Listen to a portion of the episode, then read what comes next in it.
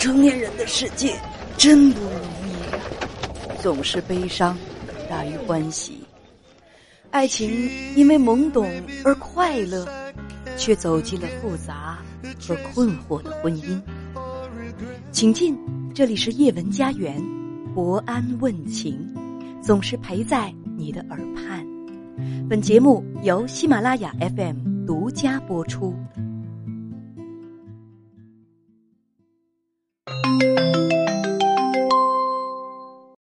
你好，嗯，欢迎你。你好，你好，我那个我我今年就是三十七岁了，嗯。嗯，就是说呢，嗯、我就是说这次生气呢，给我就是呃老公生气是因为他平时呢就是给我生活费比较少，然后呢，然后就是不够用的，然后我去工作呢，他也就是说往我工作的地方打电话去骂什么的，然后呢也也不让我工作，呃，等等等等等等，他为什么不让你工作？他从什么时候开始不让你工作呀？嗯，就是就是那个一直就是自从结了婚之后，他就不他就不允许我工作。为什么？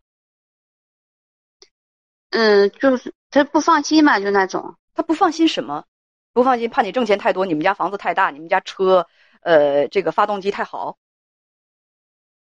不是，就是不放心，就是说他之前的就是那个前女友，他之前有一个前女友，就是说因为就是出去工作了，就是和别人好了，怎么怎么地了，他就说对着就是就是在就是他的女人呢，就他的媳妇呢，就在自己的身边是最好的了，就这种想法。哦，前女友选择了别人，没有选择他，就是前女友劈腿了。他觉得前女友劈腿不是前女友的人品问题，不是自己的魅力欠缺的问题，而是因为前女友出去工作了，是怪前女友出去工作的问题，是吗？嗯，这个我就不知道了。不不，你你你别不知道，你别不知道，这个问题太清晰了，你先别给我装糊涂啊！也就是你的丈夫他前女前女友劈腿了，他觉得前女友劈腿嗯不是前女友的人品问题，不是自己的能力欠缺的问题，而是前女友出去工作了，他把前女友劈腿归罪于前女友出去工作了。如果前女友不出去工作，被他关在家里头，前女友就不会劈腿了，是吗？是还是不是？那如果是他他这么想的话，你觉得这么判断对吗？嗯，他就是这种想法。我问你，这种判断对不对？回答我的问题，正面面对问题。嗯，不对。好，能有这种判断力的人，是不是嗯缺心眼儿？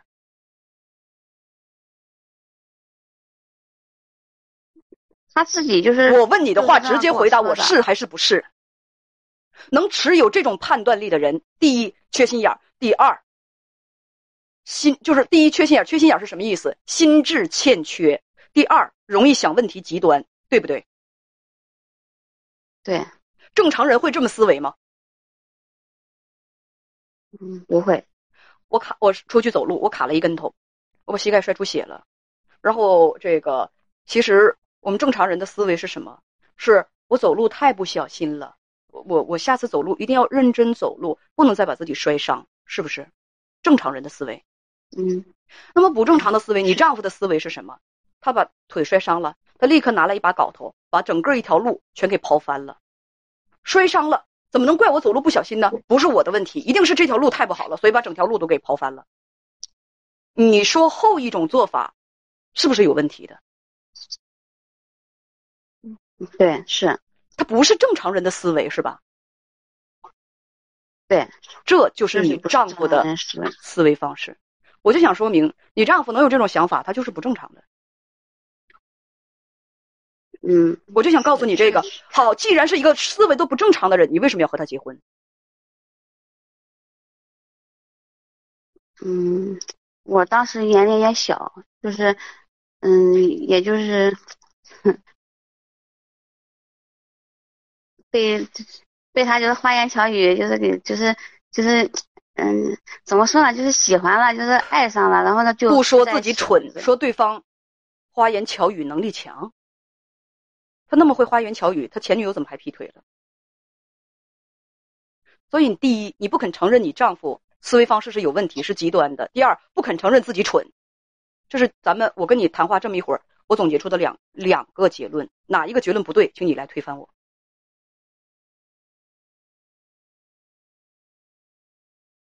嗯，都对。好，咱们继续。你今年三十七岁，丈夫三十八岁，结婚十六年，孩子十四岁。说婚后没多久，丈夫就不让你工作了，他希望把你像一只鸟一样放在笼子里，这样呢，你就不会招惹其他男人给他戴绿帽子了。这是不是神经病啊？对你说的就是就是全对，就是这样。那好，咱们现在开始涉及到第三个问题。既然你知道他是有问题的，他这个思维方式是有问题的。凭什么听他的？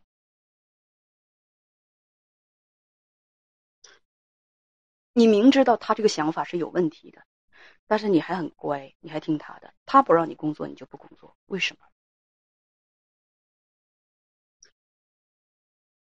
因为，嗯，他就是脾气不不好，然后我要去工作，他他就捣，他就乱，那个什么的，他就怎么？我也是，就是。就是往往我上班的地方打电话骂了什么的，然后孩子也小，然后呢，就是一开始孩子小的时候，我就就照顾孩子在家，他他就是为了就是当时吧，就是说为了就是为了孩子不就是不想就是说嗯孩子没有完整的家，就这样坚持了吧，就这样过吧，就这样想的。你不承认这个事情是你糊涂和懦弱吗？对我就是就是懦弱，嗯，还有糊涂，这个请你也收下。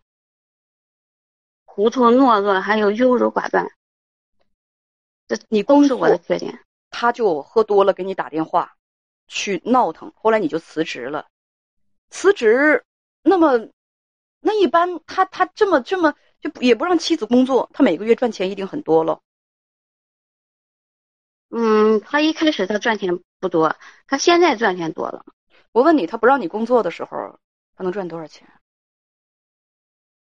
嗯，不让工作说，他嗯，就是几四五千块钱吧。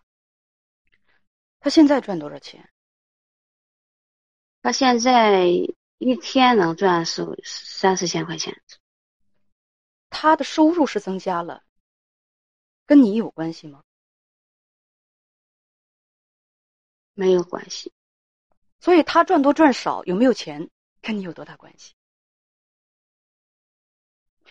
你跟编辑是这样讲的，呃，你辞职在家做全职主妇，他会给你生活费，他是怎么个给你？他是一次三百五百的转，那么一个月大概给给你多少生活费呢？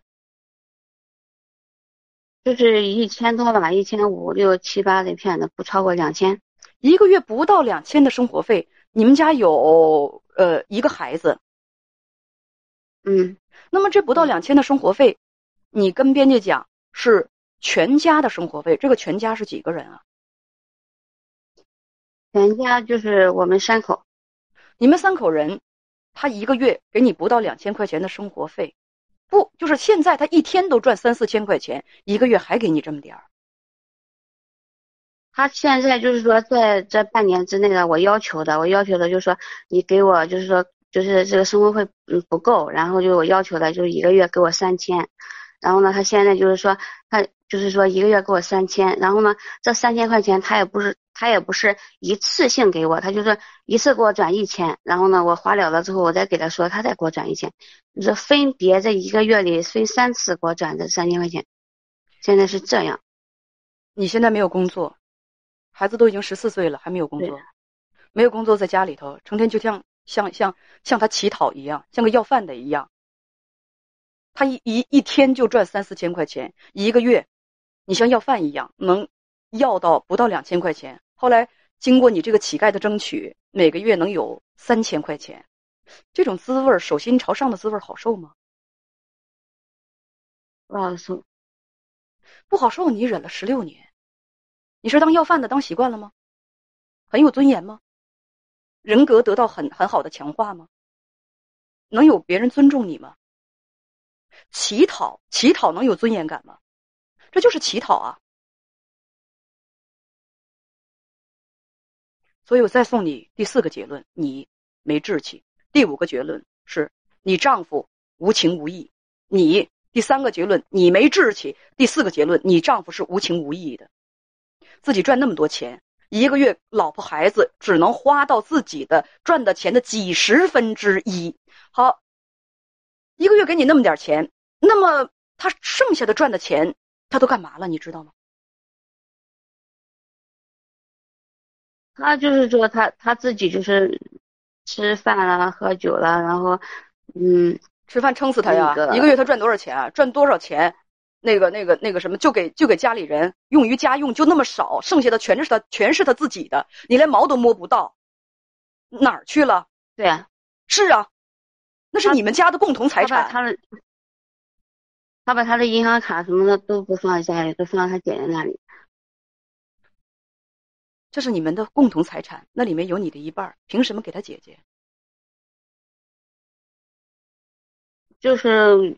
就是这一次生气，因为我，嗯，之前就是转钱，然后就是不够嘛生活费，然后就绑定他的银行卡，我就转钱，转钱之后，他现在知道了，查出来了，查出来了之后呢，他就特别生气，然后那个我也承认了，然后他就是，嗯，他就只接受不了了，就就那意思就是说，我，嗯，就是说，他说他。我违背了夫妻之间的事情，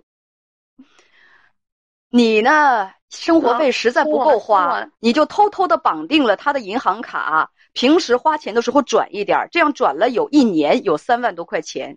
也就是你一个月这两三千块钱实在不够花，你就一个月给自己增加了两千多块钱。就但是这是偷偷的，你绑定他的银行卡转的，被他发现了，他特别的生气，吓得你都没敢露面，因为他会揍你的。以前你跟编辑讲，他也打骂过你，嗯，现在他根本就不理你了，觉得你根本就你违反了夫妻之间的，呃，什么婚姻的协定？那你有没有跟他讲？如果按照你真跟我讲夫妻之间，从法律上讲，你所有赚的钱都是咱们俩的，凭什么给你姐姐？凭什么我没有权利分享一半？凭什么我花着自己家的钱，花着自己家的钱，我还跟偷钱一样？婚姻当中的规则你讲吗？婚姻当中两个人应该相互尊重。相互尊重，我有出去工作的自由，你凭什么不让我工作呀？然后搅黄我所有的工作，你遵守婚姻当中的规则了吗？还有脸指责你？是啊，可是你没脸指责他，你也没有能力指责他，你没有经济能力，你也赚不来钱，你当乞丐当狗已经当习惯了，被他的被他豢养喂食已经习惯了，你没有任何的尊严感，在他面前，他想打就打，他想骂就骂，想给你多少钱，就像给狗扔食一样，扔给你多少就可以了。这一方面。有他自私自利、大男子主义，就是说他性格偏激这样的原因。你没志气，性格懦弱，甘做乞丐，非常窝囊，也是最主要的原因。现在我都分析完了，